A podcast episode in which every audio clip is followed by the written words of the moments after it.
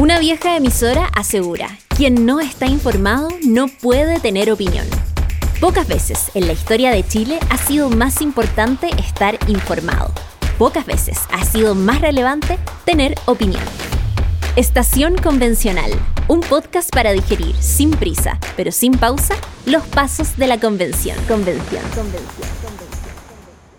Este vigésimo episodio de Estación Convencional es el último en el que cubrimos los artículos permanentes. En este caso, la mitad que nos faltaba de la Comisión de Principios Constitucionales. Partimos, como siempre, con un resumen apretadísimo de lo aprobado por el Pleno.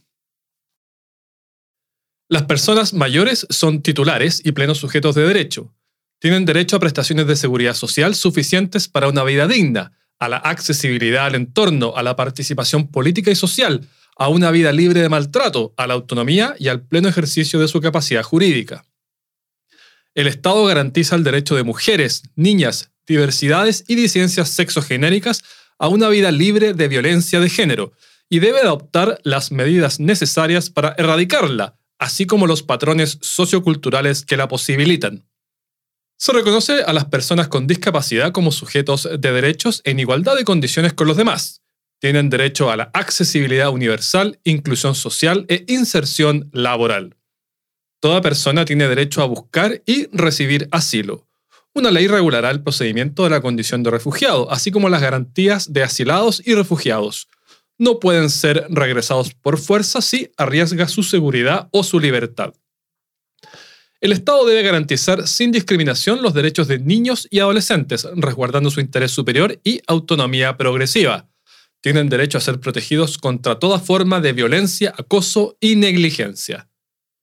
La ciudadanía tiene el derecho a participar de manera incidente o vinculante en los asuntos de interés público y es deber del Estado publicitar los mecanismos respectivos un grupo de ciudadanos equivalentes al 3% del padrón electoral puede presentar proyectos de ley. Estos no pueden alterar tributos ni la administración presupuestaria del Estado ni limitar derechos fundamentales.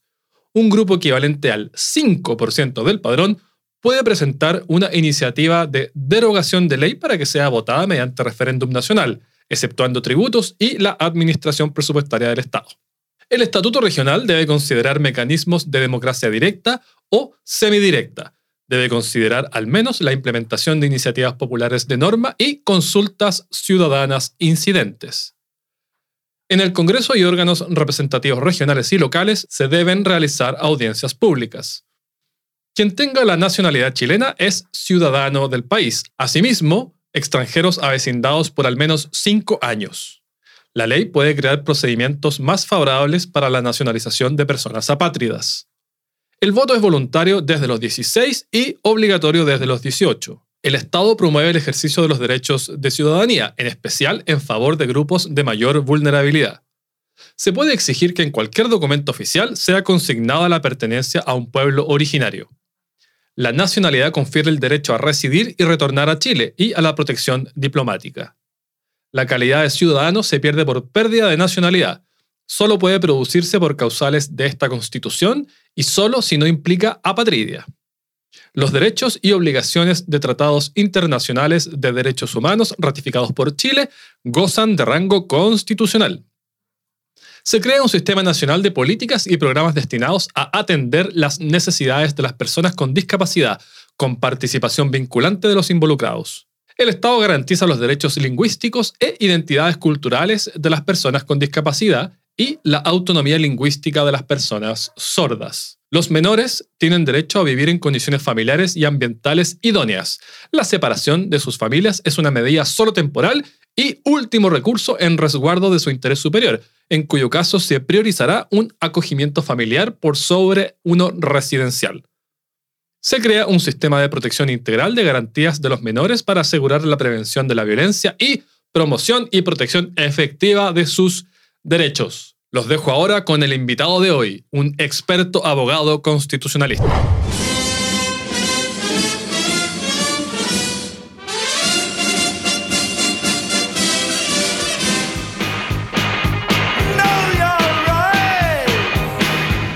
La propuesta constitucional contiene numerosas disposiciones que podríamos catalogar de deseos, anhelos, aspiraciones, cuestiones que a todos nos gustaría que se plasmaran en el mundo real.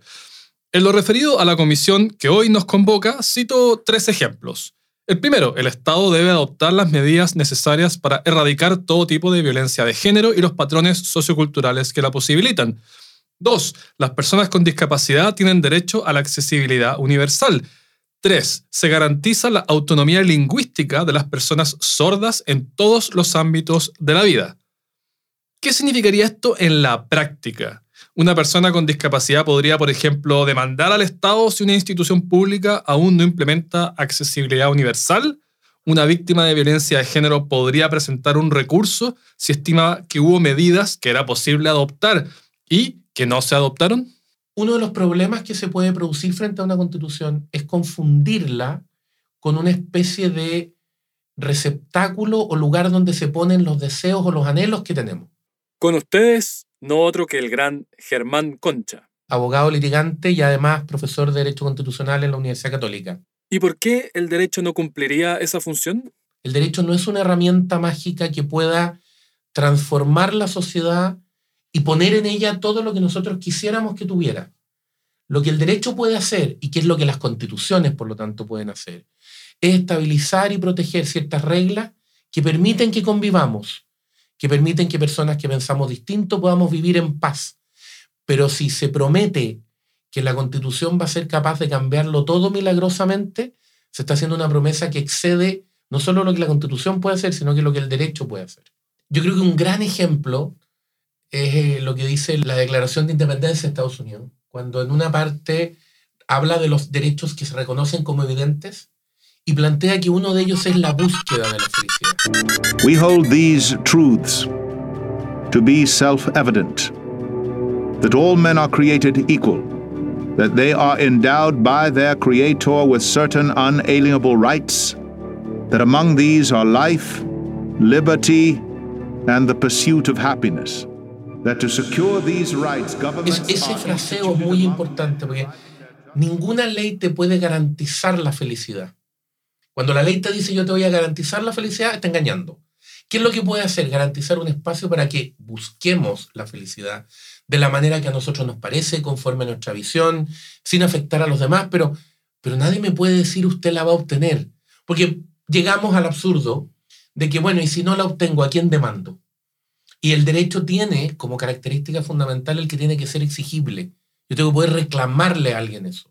Entonces yo creo que uno de los grandes problemas que se ha generado en torno a este proceso es confundir expectativas, anhelos, intereses, objetivos legítimos con lo que el derecho puede hacer. Y por lo tanto pedirle a una herramienta jurídica lo que la herramienta jurídica no da.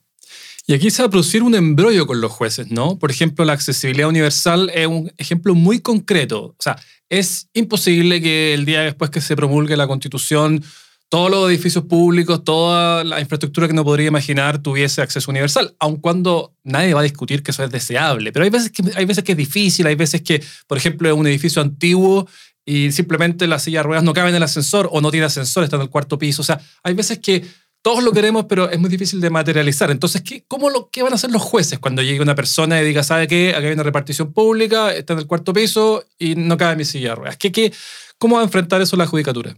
Tienes dos problemas. Uno, la coordinación de legislación entre sí. Porque como la constitución se pone por encima de todas las otras normas, tú vas a tener problemas con normas que podrían evitar o hacer virtualmente imposible lo que tú estás planteando. Por ejemplo, los monumentos nacionales que te impiden tocar la fachada, etc. Entonces tú dices, ¿cómo lo hago si precisamente no da, la puerta no cabe, en fin, uno. Dos, eh, originalmente se entendía que la constitución era un mandato al legislador, era una conversación entre las reglas, por decirlo así, el interior del soberano, por decirlo de alguna forma, en que las normas más importantes le hablaban, por decirlo, estoy usando un lenguaje coloquial, obviamente, a una norma de menor rango. Pero gradualmente, a partir del siglo XX, se entendió que la constitución era un mandato directo. Y por lo tanto los jueces empezaron a entender, y es una doctrina que se ha ido estabilizando, que ellos tienen que aplicar la constitución directamente. Entonces aquí se produce un problema. Porque efectivamente un juez podría el día de mañana decir, no, yo tengo un mandato de garantizar la accesibilidad universal sin borde. Entonces doy la orden de eso. Ya, pero ¿cómo lo hacemos con las otras leyes? ¿Cómo lo hacemos con la coordinación con las políticas públicas en general? ¿Y cómo lo hacemos con el hecho que los recursos son escasos y que hay criterios de gobierno y, que tienen que ver además con las elecciones que han ido adoptando las personas? Porque cada vez que tú votas, en el fondo, eliges énfasis. Pero eliges énfasis al elegir gobierno y parlamentario, pero resulta que aquí te entra una tercera mano, por decirlo de alguna manera, que te puede alterar esos énfasis. Es muy complejo y yo creo que ya hay varios temas en Chile en que ya ha empezado esta discusión y que precisamente una de las situaciones que se planteó que este proceso constituyente era revisar y que a mi juicio no revisó es cómo ajustas el que los derechos no se conviertan en reclamos infinanciables, sencillamente. Está bastante clara tu opinión general respecto a este tipo de, llamémoslo, técnica jurídica, pero la pregunta que me queda es, ¿qué ves tú como un riesgo más probable? ¿Que esto simplemente no tenga aplicación práctica y genere frustración, expectativas que no se concretan, o más bien que se genere un gran lío en tribunales por, por recursos para hacer estas normas exigibles? Yo temo que pueden ser las dos. Yo creo que no son excluyentes. Por un lado, porque lo primero es lo que se genera en la ciudadanía.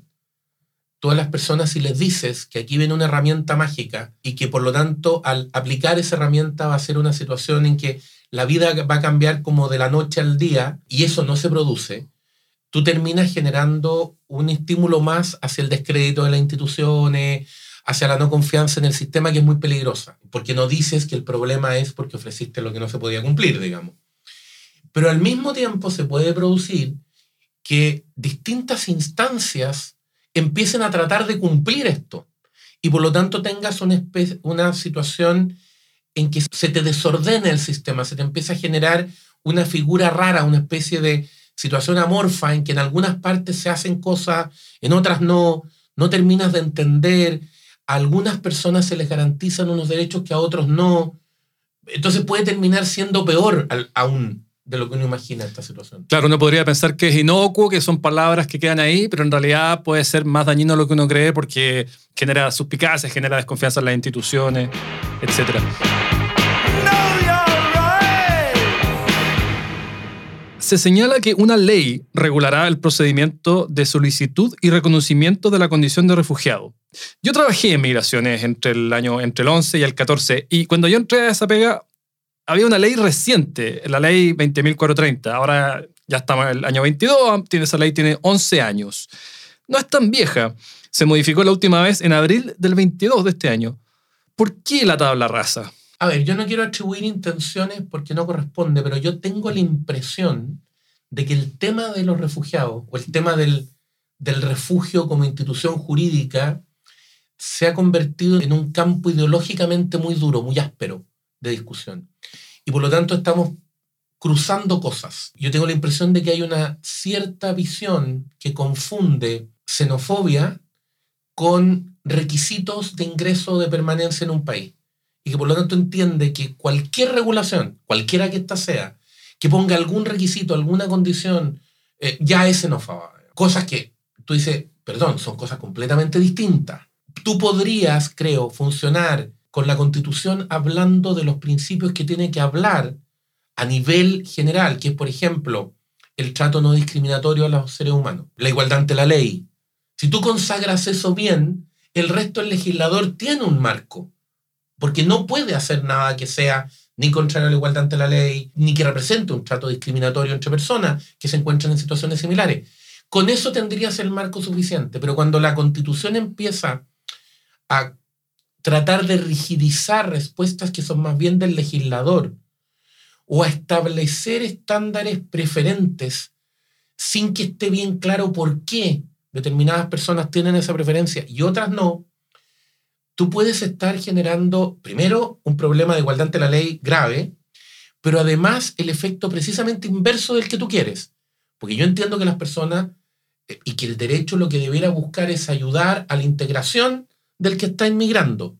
Pero si tú empiezas a generar todas estas normas extrañas que la gente no empieza, no termina a entender, tú puedes generar un caldo de cultivo en contra de ese proceso por sentir que, una, es una frase que no es perfecta, pero creo que grafica, que, que el local tiene menos preferencias que el foráneo, por decirlo alguna vez, de alguna manera. No me gusta porque, porque hace una distinción que creo que no es correcta, pero me parece que grafica ¿dónde puedes terminar teniendo el problema?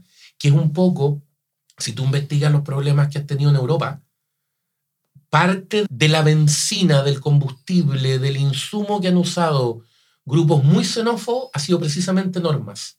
Ha sido ir a buscar este tipo de normas y decir, mira cómo tratan a este y tú no tienes algo equivalente. Chile para los chilenos siempre. Yo por fe en Dios y con Chile en la sangre hasta mi muerte. mi muerte.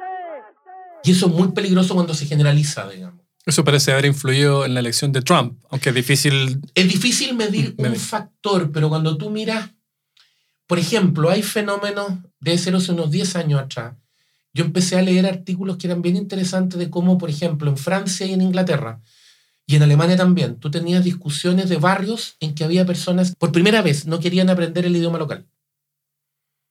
Que eso es muy raro porque tú dices, si tú estás inmigrando a un país, tú quieres ser parte de esa cultura, tú haces todo lo contrario, tratas de asimilarte, por decirlo de alguna manera, de incorporarte. Pero empezaron a encontrarse con estas, con estas reacciones y se empezaron a encontrar con personas que parecían querer ser casi, casi como una comunidad irreductible dentro de otra. Como la aldea de Asterix. Bueno, el, el libro de Michel Houellebecq, eh, Sumisión, un hombre de centro-izquierda tradicional francesa, la Sorbonne en su máxima expresión, y que pone una disyuntiva muy interesante, que pone una segunda vuelta entre Marine Le Pen y un candidato musulmán que quiere convertir a Francia en un Estado Islámico.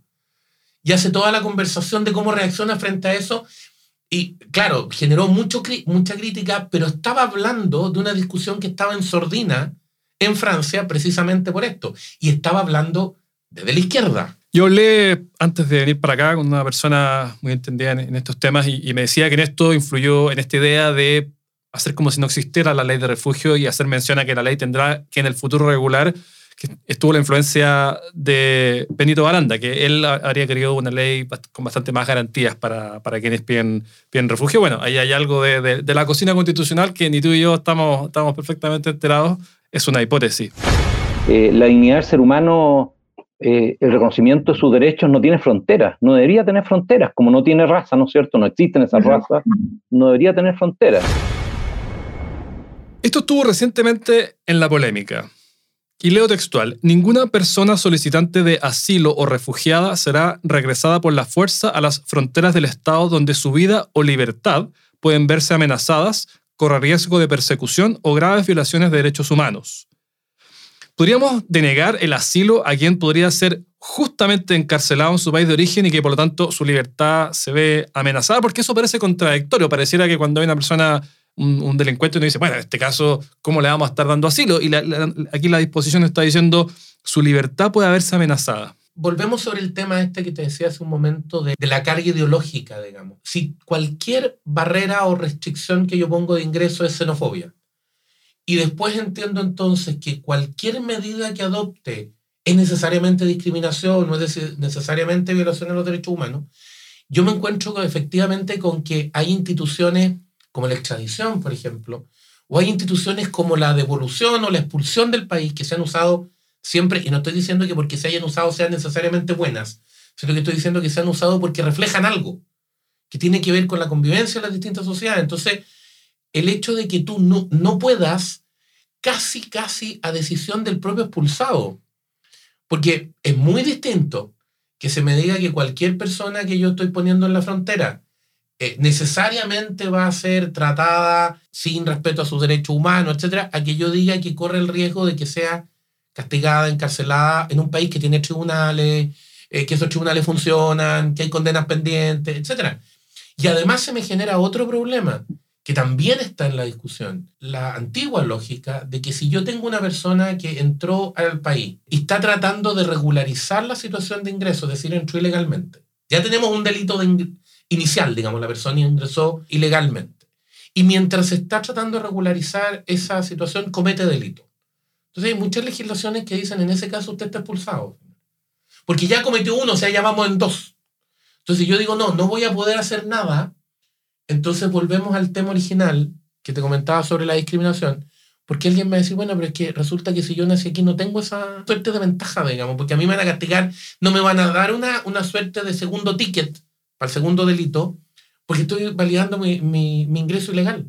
Ahora, esto es para asilo, o sea, una persona que, quien uno supone que en el caso de que sea retornada por fuerza, su integridad corre peligro, digamos. Claro, lo que pasa es que entras en una discusión de por qué hay acuerdos internacionales, hay reglas internacionales respecto del asilo, tienes norma para eso. Y, cuando, y en general los asilados, el proceso de asilo, supone que tú pides ser recibido.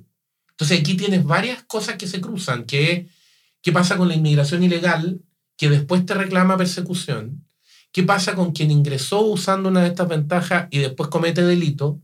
Vamos a tratar todos los delitos iguales, vamos a decir, mira, aquí hay un umbral.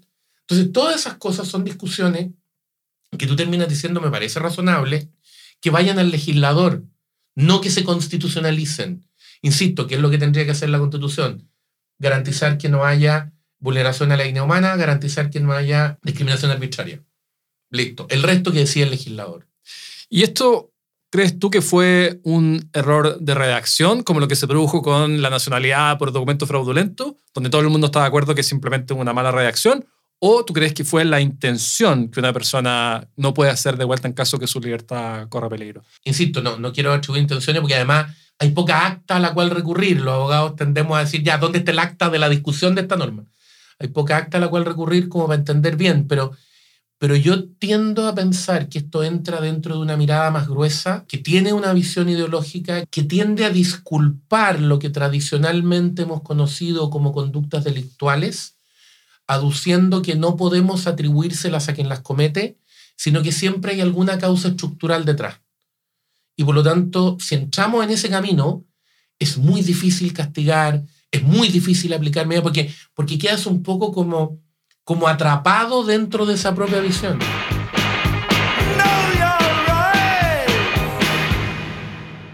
La ciudadanía tiene el derecho a participar de manera incidente o vinculante en los asuntos de interés público. Bueno, además de eso, el Estatuto Regional debe considerar mecanismos de democracia directa o semidirecta que aseguren la participación incidente o vinculante.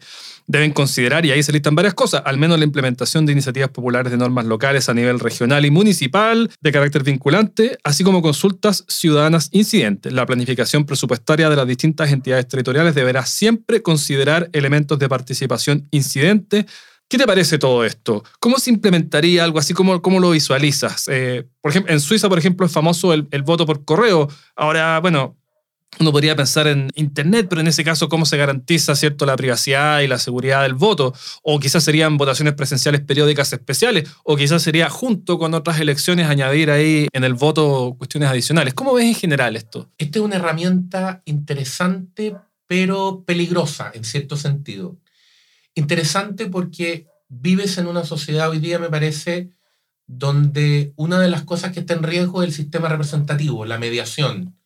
Eh, la gente parece ser más refractaria a la mediación y quiere decidir por sí misma inmediatamente.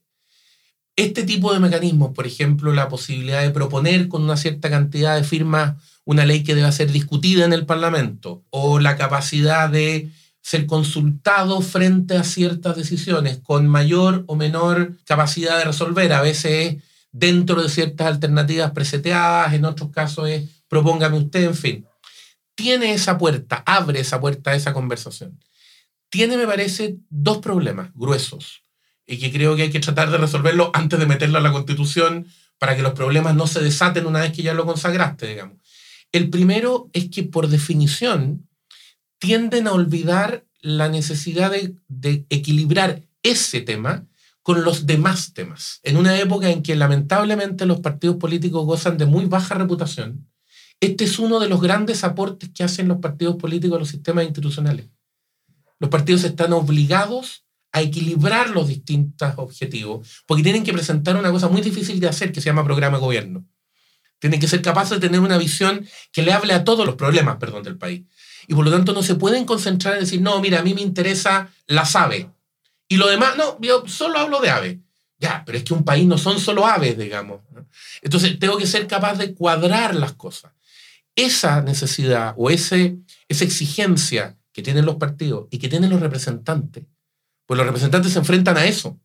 Por eso tú ves que los defensores de causas, el causismo, como dicen algunos, tienen un gran problema cuando llegan al Parlamento porque se dan cuenta que tienen que empezar a votar, a decidir y a opinar sobre cosas que van mucho más allá de esa causa. O cuando llegan a la Convención Constitucional. Bueno, por ejemplo, claro. Entonces tienen que empezar a resolver una serie de cosas que no son la causa, pero que hay que resolverlas, digamos, parte del tema. Eso es un problema. Y el otro es que se te genera un efecto muy peligroso que es una suerte de corporativización de los sistemas institucionales, que es precisamente lo que la democracia moderna quiso evitar que esto no sea una especie de negociación entre postores. Entonces yo te doy esto, tú me... Entonces el de las aves negocia con el de los perros. Una transaca. Exactamente. Entonces, en vez de tratar de apuntarle al interés general o al bien común, usando nociones más generales, digamos, es como yo tengo esta causa, solo me importa esta, pero para ganar este negocio contigo que tienes esta otra, las dos son completamente incompatibles, pero no importa.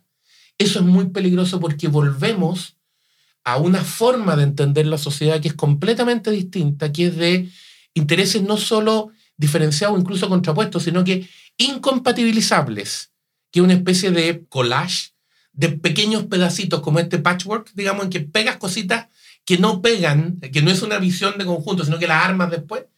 Y eso es precisamente lo que la democracia moderna representativa quiere evitar. Quiere forzar una visión de conjunto de país. Entonces ahí hay un tema peligroso porque además piensa tú que estas iniciativas tienen el riesgo de generar autoselección. Sobre todo con voto voluntario, ¿quiénes votan en estas cosas? Los, más interesados. Los más interesados. Entonces, ¿qué pasa con aquellos que no les interesa? Me voy a una cosa que no es esto, pero que sirve como ejemplo. ¿Por qué la plata en educación se ha ido a donde no tiene que irse? Le hace la universidad. Porque marchan. Porque marchan. En cambio, la preescolar y la básica, que es donde debiera estar, lamentablemente los padres de esos niños no han marchado. Y como estamos en la era del marchismo, la plata se fue donde no tenía que irse. Eso se te puede amplificar en 20.000 causas. ¿Y la dimensión práctica te preocupa? A mí me, me, parece difícil entender cómo podría hacerse algo así. Yo sé que Suiza se hace por correo.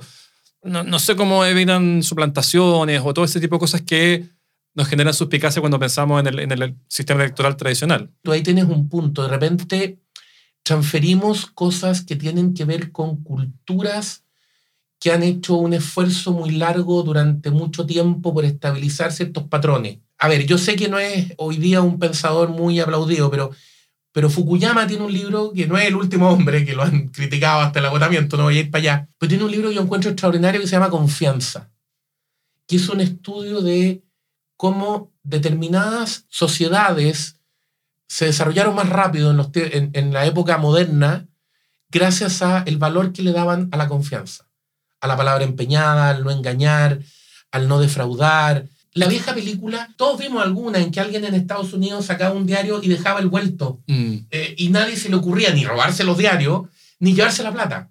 Bueno, eso tiene que ver con patrones culturales muy fuertes. Entonces, que esa gente, vea, no es que esa gente vota por correo. Claro, lo que pasa es que yo no sé si nosotros culturalmente estamos en un estándar para eso. Tenemos un sistema electoral antiguo, si se quiere, pero gracias a Dios súper serio y en el que todo el país confía. Y no nos damos cuenta que eso ha costado mucho y que vale mucho. Ese es el libro, ¿no? En que compara el norte con el sur de Italia. Eh, ah, entre otras cosas, sí. Sí, bien interesante porque dice, claro, que que la confianza que hay en el norte de Italia es un elemento muy importante del desarrollo. Si el 3% del padrón se coordina, podría presentar una iniciativa popular de ley. Y si un 5% se coordina, podría presentar una propuesta de derogación. Aquí hablamos de 450.000 o 750.000 personas. Son números enormes. ¿Cómo podría coordinarse un número así de personas? No sé si conoces algún ejemplo donde esto se haga. Y bueno, aquí si quieres me puedes responder tanto por el lado de los principios como por la dimensión práctica, pero a mí lo que me cuesta más entender es la dimensión práctica. Yo creo que de la parte práctica hay tecnología hoy día que te permite coordinarte. Hay varias cosas que las redes, en fin, te permiten agrupar personas. Ahora, yo creo que es distinto porque los países que tienen la experiencia que tienen de, este tipo de, iniciativas, que de nuevo se mueven en cifras parecidas, tú miras y es 5%, 3%, 2%, no es tan fácil como parece recoger 3% de firmas, recogerlas de verdad, digamos, y tener personas que estén dispuestas a hacerlo. Una cosa es decir sin costo, sí, yo estoy de acuerdo con esta causa, y otra cosa es comprometer la firma, el nombre, etcétera. Lo más complejo es toda la depuración y porque además hay un tema que yo creo que no se ha puesto claramente en la mesa en este tipo de conversaciones. Mientras más general es la pregunta, más fácil es lograr acuerdo. Y en general las normativas son bastante más sofisticadas que una pregunta. O sea, los grandes problemas de los procesos plebiscitarios, ya que estamos metidos en uno, es que tienes que hacer preguntas que simplifican. O sea, cuando la gente te dice, es que los proyectos son mucho más complejos que un signo obvio. Lo que pasa es que no hay manera de preguntarlo. De hecho, las elecciones presidenciales también simplifican. Los candidatos y sus programas son mucho más complejos que un nombre. Pero tienes que simplificar porque si no sería muy complicado. Entonces, ¿qué es lo que a mí me preocupa en términos prácticos? Que cuando tú miras la tramitación de una iniciativa legislativa, tú ves que hay mucho de trabajo, idas y vueltas, correcciones, depuraciones de los textos, negociaciones, a veces sobre palabras. Entonces, una cosa es que yo pueda presentar una iniciativa, eh, pero ¿qué, tan, ¿qué tanto detalle puedo alcanzar a tener? No estoy pensando solo en la firma. ¿Qué tanto detalle puedo llegar a tener para mantener ese umbral de 200.000, 300.000, etcétera? ¿Y qué pasa además si tengo, por ejemplo, un proceso tan complejo como el de la modificación del código de agua, que demoró 11 años, que es una operación que terminó hace poco, que bueno, la nueva normativa constitucional lo deja sin, lo, convierte en inconstitucional automáticamente, pero, pero ahí tienes un proceso muy complicado. ¿Podrías presentar una iniciativa que fuera así o no eliminarlo? ¿Es, es comparable, digamos, ahí yo creo que hay cosas que no están completamente resueltas. Claro, hay 11 años de discusión que están involucrados juntas de vigilancia, expertos, fiscalizadores y todo eso en una elección binaria que sí o no se pierden todos los matices, se pierden todos los contornos de la, de la discusión. Se establece voto voluntario para personas de 16 y 17 años. Mira, te voy a recitar el listado de países que admiten esta edad para elecciones generales. Son muy poquitos. Argentina, Austria, Brasil, Cuba, Malta, Ecuador, Nicaragua y algunos de los Emiratos Árabes, o sea, un pedazo de país.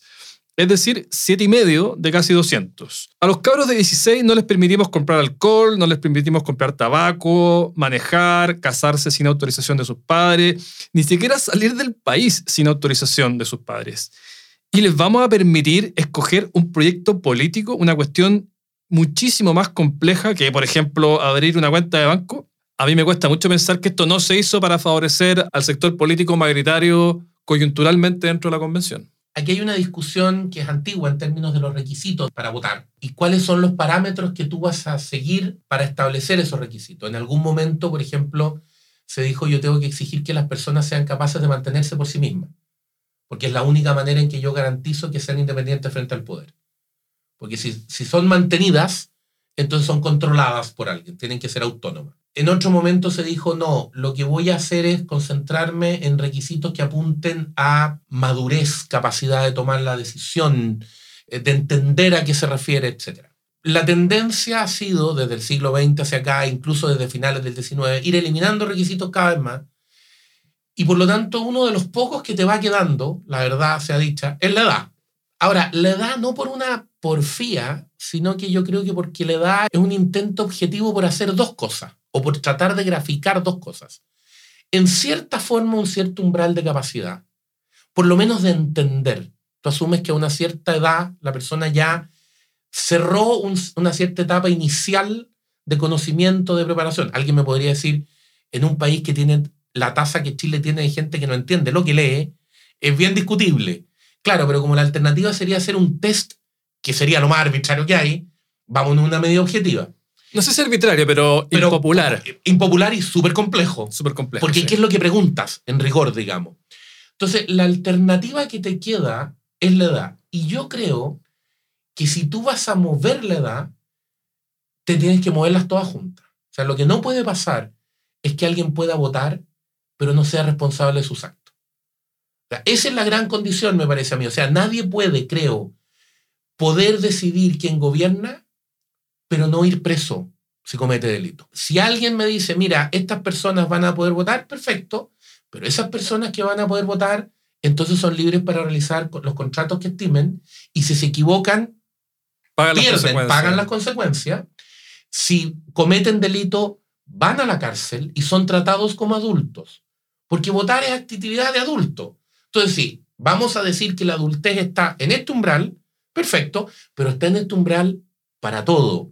Lo que me parece arbitrario es poner la adultez más arriba para ciertas cosas y ponerla más abajo para otra que, como dices tú, es el pilar central de la democracia, que es la posibilidad de votar.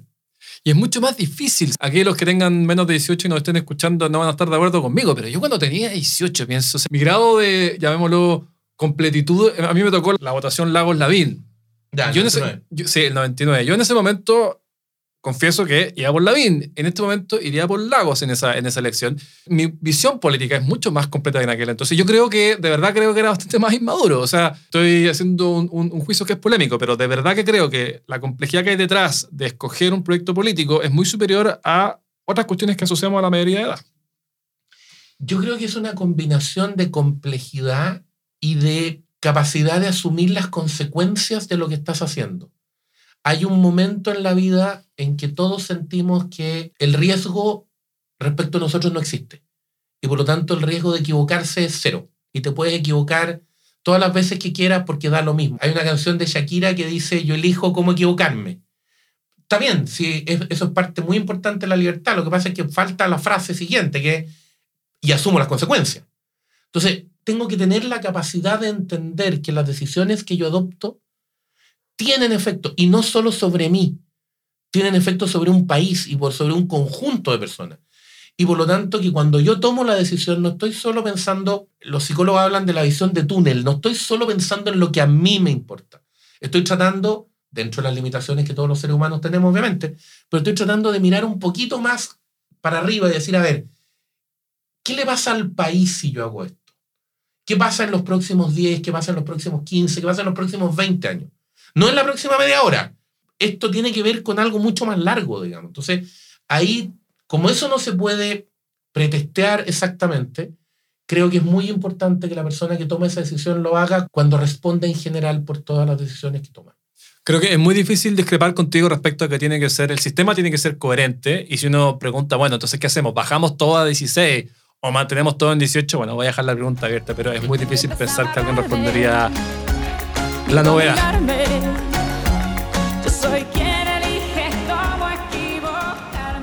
Y se nos fue así otro episodio de Estación Convencional, el último de los artículos permanentes. Nos queda solo el bonus track acuático que ya les había anunciado y un episodio final sobre artículos transitorios. Nos oímos. Estación Convencional es una producción de pivotes, reformismo innovador con mirada de largo plazo.